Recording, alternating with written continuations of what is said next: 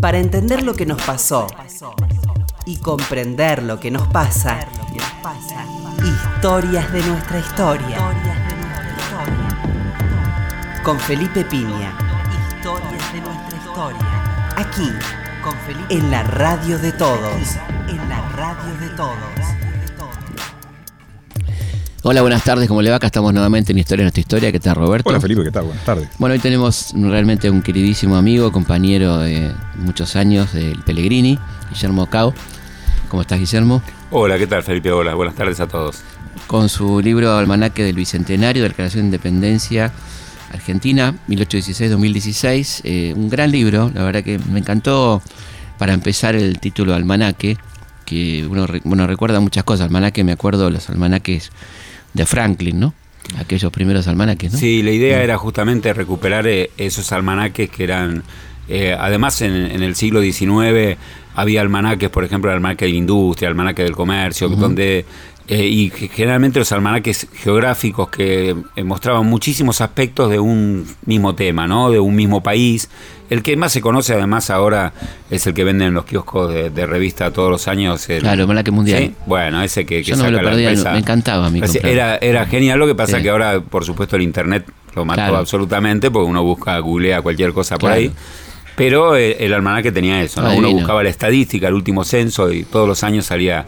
Era de Reader, Digest. no, era, eh, o por lo menos ahora los, porque sigue saliendo, lo, saca Yo me acuerdo de aquella época lo sacaba Reader No, lo saca una eh, mexicanos. claro. Creo que son. Yo me acuerdo de aquella época era la misma editorial que Reader Digest. Y sí, sí, que sacaba que, se leía selecciones. Mucho, ¿te acordás? Selecciones. Y también tenía un almanaque. Claro, exactamente. Bueno, y este almanaque es un almanaque de la independencia. Eh, muy prolijo, muy lindo. La verdad que este, hablando del primero del contexto, después de los personajes, cómo estaban las provincias, eh, un panorama completísimo ¿no? de cómo, cómo era aquel momento de 1816. Y como para nosotros sigue siendo el año del Bicentenario, este, aunque haya pasado un poco inadvertido, desde acá nos encargamos de que no, no ocurra. Y queremos entonces empezar a hablar un poco, primero del contexto, cómo era el contexto ¿no? de, de aquel momento 1816. Bueno, en, principio justamente el, objetivo del libro era ese, eh, que empezó a pensarse en, 1800, en 2010 pensando en, todo lo fabuloso que fue ese centenario y lo que pasó en todos los centenarios, ¿no? Eh, o bicentenarios, en que siempre el 16 quedó postergado. Y el 9 de julio quedó generalmente postergado. La educación queda postergado, ¿no? Siempre hablamos de la semana de mayo y sabemos todos los integrantes de la Junta de Gobierno, en principio porque fue en Buenos Aires. Totalmente. Y tenemos el Cabildo. Absolutamente. Pero después, claro, eh, de Tucumán eh, sesionó, ya lo sabemos, del 24 de marzo, fecha triste posteriormente, pero del 24 de marzo del 16 hasta fin del año, que se trasladó a Buenos Aires y bueno, eh, se discutieron muchísimas cosas, además de la independencia, la participación. Bueno, y el contexto, lo, que decías vos, en el libro justamente lo iniciamos con eso, con una eh, situación terrible internacional, en la cual el único lugar libre de España era las provincias eh, que van a ser Argentina, ¿no? Provincias del sur, en ese momento del Río de la Plata. estaba Chile, Perú, eh, todo el norte ocupado, eh, la banda oriental este, en conflicto y además con la posibilidad de, la invasión eh, brasileña que se va a producir, de portuguesa. Bueno, y además las provincias aquí totalmente desunidas. En parte del interior, pero el interior también estaba desunido. Buenos Aires, por otro lado, y con una fama, digamos, que nadie quería reunirse acá. De hecho, lo dice hasta el propio Cayetano Rodríguez. Y yo lo cito de, tu libro justamente en una carta que. Eh, de los mitos, en una carta que eh, Fray Cayetano Rodríguez le, dice a un amigo, acá no se quiere reunir más nadie, basta de... Sí, porque aparte veníamos de la traición de Alvear, ¿no? sí, de, la asamblea del año 13 y la negación y además eh, de, de, un congreso que se estaba reuniendo en, en la banda oriental o se había reunido en el 15 que ya hablaba, ya no tenía que declarar la independencia, ya la daban por sentada la, declaración de, independencia con respecto a España, y además con, siempre con la intención de Artigas de querer eh, participar en, el, en, el, en el Asamblea del año 13, hasta eligieron los diputados y los mandaron de vuelta. Y acá con ese secuestro que hay, esa invasión a la provincia de Santa Fe directamente. Cosa de loco. Tremendo, como, que los invitamos, vamos a ver si participamos del Congreso de Tucumán y nos secuestran a, los emisarios que vamos a, a ver, los ponen directamente presos. Y después, además, se ordena la invasión a Santa Fe, ya es una locura. Sí. La única provincia artiguista que, que participa es Córdoba y así va a tener los problemas que tiene después de... Sí. Interesante porque hoy en día en Uruguay se debate si realmente hizo bien Artigas, ¿no? Más allá que se entiende que, bueno, que fue totalmente agraviado y, sus diputados. Eh, se debate en el sentido que pudo haber sido más interesante que vayan los diputados y realmente hubiera sido otra historia, ¿no? Eh, porque más allá de los agravios, este, obviamente comprensible y la poca garantía que tenían esos diputados en Tucumán, este, hay una idea de que quizá políticamente hubiera sido más potente que, que vayan a ese Congreso, ¿no? Sí, pero este, Buenos Aires hizo todo lo posible, para que no vayan. es más, cuando eh, se declara la independencia y se está, eh, varios diputados están ya antes emocionando, nosotros en, los capítulos, este, eh, dos capítulos dedicamos a, a, las sesiones día por día y se ve ahí la discusión en que le están pidiendo al diputado del Corro que había ido a, Córdoba para tratar ya a Santa Fe, para tratar de mediar y ver cómo era la situación, se le pide que vaya también a Paraguay y que trate de convencer a los eh, artiguistas de que manden sus diputados. Pero esto no lo votan todos y no todos están de acuerdo. Y Buenos Aires al mismo tiempo, cuando se produce, viene el famoso decreto del fin de la revolución, en el que dicen el que no, el que no acepta este Congreso y el que no jura esta independencia queda fuera totalmente. Principio del orden, ¿no? Claro, y ahí Principio del orden, qué, frase. fin de la revolución y principio del orden. frase, ¿no?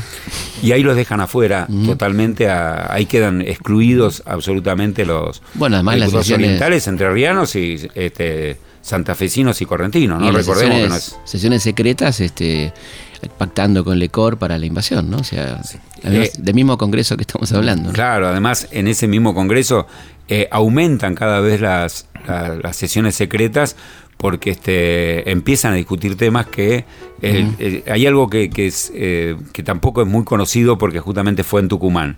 Es un congreso donde es muy seguido por todos los tucumanos. O sea, los tucumanos toman una conciencia muy fuerte a partir de la batalla de Tucumán.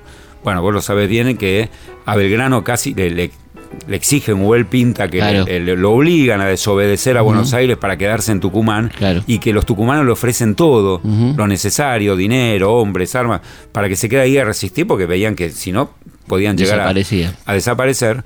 Él desobedece, le hace caso a los tucumanos, plantea la batalla de Tucumán heroica y los tucumanos tienen una participación y a partir de ese momento, por algo también se elige Tucumán para el Congreso, quedan con una eh, casi podríamos decir una concientización muy fuerte, es decir, siempre se dijo que eh, las, las sesiones en la, en, la casa histórica estaban abarrotadas de gente, sobre todo las que son claves, ¿no? Es más, en algún momento yo hago mucho hincapié en el tratamiento que se hace al tema, por ejemplo, aborigen, y cuando se van a se, se exige que se publique a, la gente más allá del periódico, que no lo leían todos, sino que en la puerta se publiquen cuáles eran lo, lo que se estaba discutiendo en la Casa de Tucumán, se dice, no, este artículo no lo pongan porque habla de el reparto de, tierras a los aborígenes y no convendría porque todavía no sabemos cómo hacer para no crear expectativas, porque realmente era... Eh, muy seguido, incluso se habla de los festejos de la independencia y el propio día de la declaración de independencia que estaba, si Tucumán tenía 4.000 habitantes, había 6.000 en, el campo de batalla festejando. Totalmente, sí, sí. Volviendo al contexto, estamos hablando de un país completamente desarmado, con, desarmado en el sentido de que no estaba armado, eh, no, militarmente, sino unido, de, grandes problemas de comunicación, ¿no? ¿Cómo era ese interior del país, no? Bueno, eh, justamente lo, que hacemos es descripciones además de eh, un emisario inglés, Parrish, que escribió un libro muy completo que le manda, eh, eh, Canning le manda a hacer toda una investigación sobre cómo era la, Argentina o cómo eran las provincias unidas, posterior a, la declaración de independencia, ¿no? Pero es un libro muy sabroso donde el tipo es un espía prácticamente y hace un informe muy detallado de cada provincia y entonces en cada provincia eh, voy volcando un poquito, eh, transcribiendo directamente algunos documentos de él, de cómo va pintando esas provincias. Y realmente eh, hace descripciones muy, muy lindas, muy de color, pero además va mostrando la, lo terrible, ¿no? La miseria. Cuando, La miseria. Cuando describe San Luis dice...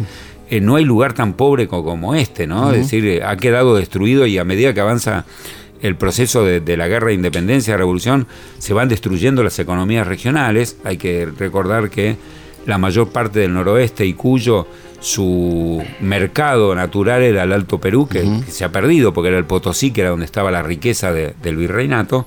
Se está perdiendo esto, está perdido prácticamente después de, de Vilcapugio Ayohumo y mucho más después de Sipe Sipe, ¿no? y el desastre de Rondó. Y eh, eh, se está perdiendo ese mercado y las economías regionales, además de, sostener dos ejércitos poderosos, como eran el, del norte, que varias veces fue diezmado y había que, recomponerlo, y el de San Martín, que se encarga Cuyo prácticamente de, armar eso.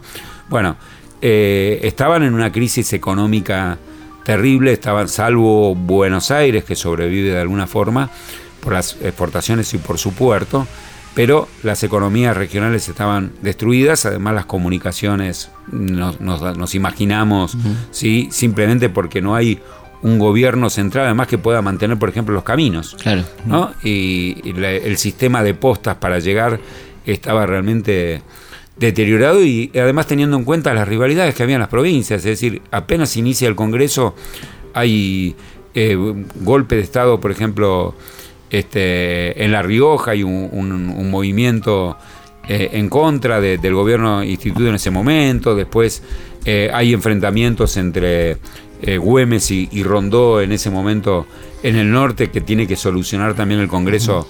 Al principio, Jujuy y Salta, que están unidas, supuestamente tampoco están muy de acuerdo. Jujuy con, con la postura de Güemes, por ejemplo, que era el gobernador. demoran en elegir a los diputados. Eh, por ejemplo, Tucumán es casi la última que, termina enviando los diputados porque se cuestiona la forma de elección. La elección y la forma de elección sale de Buenos Aires y esto trae serios problemas interiores. San Martín es el primero que dice. Proporcional, ¿no es cierto? Claro. además San Martín es el primero que dice: Yo no lo voy a elegir como dicen ellos, nosotros vamos a elegir de esta forma y de otra, claro, porque dice: ¿Por qué lo vamos a tener que elegir como dice la Junta de Observación de Buenos Aires? Eh, realmente eh, se llega al Congreso en una situación que al principio tratan de recomponerse, esto se ve en las sesiones día a día, que además no tenemos las actas originales porque están perdidas según Ravignani, lo sacamos todo por las publicaciones del, redactor del Congreso, que lo escribe un diputado de Buenos Aires, Fray Cayetano Rodríguez, con una pluma maravillosa, muy linda de leer, extraordinaria, pero mm, tiene su postura y su filtro, que también en algún momento se ve porque después de de las este, después de la declaración de independencia, cuando empiezan los enfrentamientos muy fuertes, la discusión más grande, bueno, primero la de el, rey Inca propuesto por Belgrano. Ahí detengámoslo un poquito, ¿no? Espera que te, después te querías... Sí, pues no, adelantando. Estamos con Guillermo Cabo hablando de Almanaque del Bicentenario. Eh, una cosa que había planteado ya Felipe en el comienzo, que era el tema del contexto, cómo había cambiado la situación de Europa y cómo eso por ahí eh, alteraba los tiempos, no eran los tiempos de 1810, no había rey encarcelado, eh, había caído Napoleón, o sea que el escenario había cambiado por completo. Claro, y esto es justamente lo que va a comentar Belgrano en la sesión secreta del 6 de, julio, ¿no? tres días antes de la independencia, pero además es, él, trae la información de, exacta de lo que está pasando en Europa, pero además es justamente una de las eh, cuestiones por las que se convoca al Congreso. ¿no? En 1814 ya está definida la situación, eh, cayó Napoleón, volvió este, eh, Fernando VII, ya no hay posibilidad de negociación, el pacto colonial, él quiere que vuelva a ser como, como tenía que ser, tiene la alianza además del papado, que en 1816 al principio, y también lo transcribo de, tus libros de, de los mitos, el, documento de... La breve. Del Papa, claro, en la que está diciendo... Pío VII. Que está diciendo, le está prohibiendo prácticamente a los eh, sacerdotes que se plieguen a cualquier acción en contra de Fernando VII y fíjate que de los 29 diputados que firman el acta de independencia, 11 son, son sacerdotes rebeldes que, que se, que se oponen y se juegan la, la excomunión Se juegan, prácticamente. claro, y se juegan su, su inmortalidad en el infierno. Sí. Claro, porque la condena era al infierno. ¿sí? Sí, sí, así que este, este, se están ganando el pasaporte al, Claro. al infierno, que ya en esa época deberían saber que era bastante más divertido Sí. que el cielo, pero bueno, no vamos a hacer, claro. este, y menos en un día domingo que puede llegar a herir susceptibilidades. Pero bueno, el- la cuestión es que eh, Fernando VII ya se plantó y ha decidido que esto tiene que volver al mismo a situación anterior, está preparando un ejército y una campaña.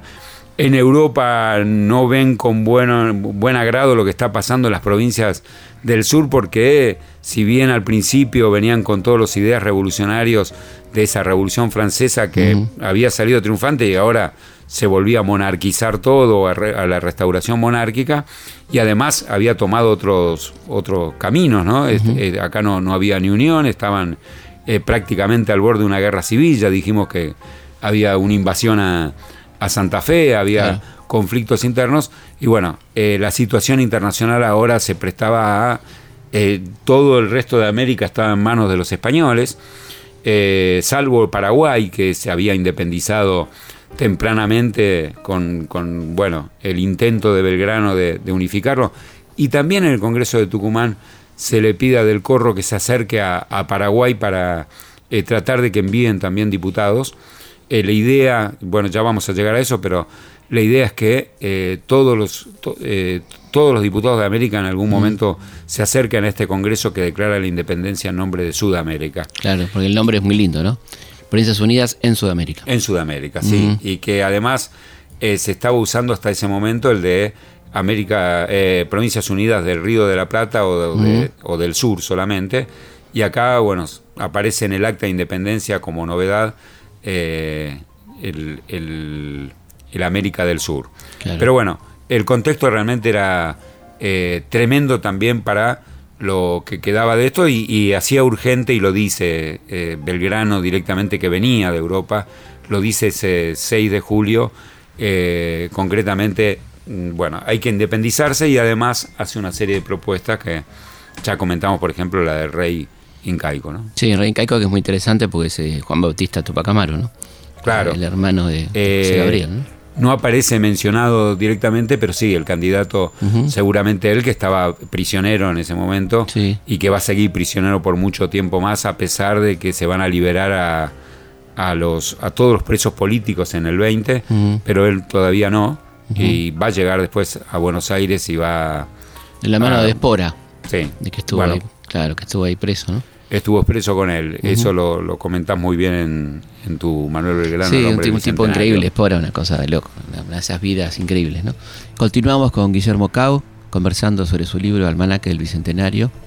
Eh, no, quería ah, recorrer un poco la vida de quienes te llamaron la atención, eh, biografiándolos a estos tipos, ¿no? A estos congresales. ¿Quién, ¿Qué tipo te pareció curioso, interesante? Eh, de hay- todo tipo decimos con respeto, por Sí, supuesto. por Usted supuesto. se imagina, querido este escucha, de domingo a la tarde. El que está acostumbrado a piña sabe que, que Sí, sí. estamos hablando de esta forma. Eh, porque realmente eran, eran tipos, eran Claro. tipos como nosotros y Claro. que, que nosotros también nos decimos tipos, Claro. así que está perfecto. Es lo Y- que vos haces, Guillermo, cuando haces ese paso de comedia con, eh, eh, con los chicos, Claro. haciendo de locutores, haciendo esa... eh, fantástico. El- el- aparece entonces este, el, eh, estos tipos son muy llamativos eh, casi todos porque y justamente aparece eh, me, me volqué a, a escribir la biografía de cada uno eh, en este almanaque porque eh, una cosa es un diputado de Buenos Aires que haya nacido, haya crecido y se haya formado en Buenos Aires, el caso de Anchorena, por Claro. ejemplo, y otro que eh, haya no solamente estudiado en, en, en el Alto Perú, como estudiaron muchos de ellos, sí, en la Universidad de Chuquisaca, eh, que tiene una impronta también muy importante, eh, porque era una universidad en que realmente trataban de revalorar a, la- a lo aborigen, a, a las raíces que trataban de defender los principios de Bartolomé de, de las Casas. Ahí estudió Mariano Morena, ahí estudió Castelli. Eh, bueno, y ahí estudiaron varios de los diputados, entonces por eso eh, las biografías es bastante importante, porque te aparece un Medrano, por ejemplo, que nació en la banda oriental y que eh, es el que postula el después el que, que es de Buenos Aires, pero que agrega, por ejemplo, a los 10 días y de toda dominación Claro. extranjera, ¿no? Para limpiar un poco la situación. Te aparece un de Regueira, que es realmente casi, debe ser por eso que tiene la calle más corta, casi un fanático de Buenos Aires y un hombre bastante hasta desagradable en su postura, ¿sí? Eh, en su defensa de, de Buenos Aires y en tratar de imponer y, y lo imponen, ¿no? Porque trasla- eh, trasladan el Congreso después a Buenos Aires y triunfan eso. Y después aparecen tipos como Serrano o, o el propio Colombres, que no tiene mucha participación, pero o Godoy Cruz, ¿sí? Godoy Cruz es un Eh, tipo muy interesante. Muy interesante. Es además el, el hombre, pibe, eh, claro, es el operador político de San Martín en el Congreso. ¿no? Claro, pero además con, con principios propios. eh, eh, Oro también, Ujú. eh, tipos que además en momentos se- se- cuando se está discutiendo temas como la forma de gobierno dice no no paren un poco si si no consultamos primero al pueblo no no no no podemos este, seguir discutiendo este tipo de cosas no es decir eh, plantarse en, en posturas así bueno y además de la biografía después justamente los voy haciendo eh, cuando transcribo el- los, eh, un resumen de, de cada sesión y de cada día, les agrego justamente de qué provincia, para no perder el, el- el hilo, a qué provincia están representando, ¿no? Pues no es lo mismo el que está representando Córdoba, lo de Bulnes, por ejemplo, este, que son eh, eh, artiguistas y, y van a recibir acusaciones. Cabrera, tipo. Cabrera Sí. y este, Salguero, que van a recibir este acusaciones tremendas, no es lo mismo un, que es un Sánchez Bustamante, que es este de, de, de Jujuy, que está enfrentado a los a los salteños, que, que representan a Güemes. Bueno, eh, realmente además todos son llamativos porque te das cuenta en, en las sesiones inclusive cómo están casi aprendiendo a hacer política, ¿no? Es decir, eh, es- es- están hace seis años haciendo política. Claro. Y bueno, algunos vienen con toda una formación especial, ya les digo, por ejemplo, de Universidad de Chuquisaca. Fray Eh, Cayetano Rodríguez es un tipo interesantísimo. ¿no? Cayetano Rodríguez, un tipo muy interesante, además Fue el protector de Moreno, el que ayuda a que pueda viajar a Chuquisaca. ¿no? es el que, que lo alienta y el que lo está, sí, el que casi lo, lo- le, da el dinero, ¿no? Lo, lo- Claro. lo fomenta en eso y so- son muy amigos y, y realmente además escribe, escribe muy bien, pero aparte eh, tiene posturas, eh, reflexiones en el redactor muy interesantes, que algunas la- eh, hasta las transcribo porque parecen casi actuales, ¿no? Hablando de la importancia de la política, por ejemplo, ¿no? Que, que en ese momento pareciera eh, casi hasta desvalorizado po- por, la situación frustrante que se vive de tantos proyectos y que no, no pueden salir Claro. adelante. Si tienen que declarar la independencia hace seis años, que ya la gente, es un clamor, ya, ya está. Es, eh, no, no había otra cosa que hacer y sin embargo no se ponen de acuerdo en declarar la independencia porque saben que a con- a- a- inmediatamente tienen que buscar una forma de gobierno. Y ahí venía la discusión. Castro Barros, otro también. Castro Barros. ¿sí? Eh, Estamos además- hablando de, de todas calles. A usted le suena bueno, a calles todo eso, ¿no? El último capítulo, y justamente, pues, un- como una nota de, de color y, y donde además recomiendo al que mucho no le gusta la historia, porque en realidad este, este libro fue pensado para tenerlo en la biblioteca de cada colegio de consulta, tanto de, de bibliografía, de... de este, de- yo, yo soy docente eh, principalmente, no, no investigador y, y- y siempre digo, eh, habría que tener tanto para, para determinados hechos o un almanaque a mano Claro. para tener la biografía, para tener personajes y justamente para y la biblioteca de casa también, ¿no? Pero yo decía eh, justamente eh, le puse en el último capítulo las calles que tienen que ver con la independencia. que ¿no? son básicamente dos barrios, Palermo y Almagro, ¿no? Claro, eh, Palermo y Boedo casi Claro, sería, ¿no? sí. Porque ahí están. Boedo, Sáenz, Claro. este, Colombre, Massa. Y de- del otro lado están, este, pero además la, la pregunta por, por el orden en que se fueron dando, porque son seguidos, Godoy Claro. Cruz, Oro, de Regueiro, Uriarte. Gurruchaga Gurruchaga. está colado y yo lo, lo pongo ahí porque eh, fue en la asamblea del año 13, estuvo en la Junta Grande y no estuvo ahí porque se había peleado con Güemes, si no hubiera estado representando a, Vamos a, a ir Salta. a, a una pausa. Perdón. Vamos a una pausa y seguimos enseguida hablando con Guillermo Cao sobre su libro Almanaque del Bicentenario. La herencia común de un pueblo es su historia. Es su historia. Historias de nuestra historia. Con Felipe Piña.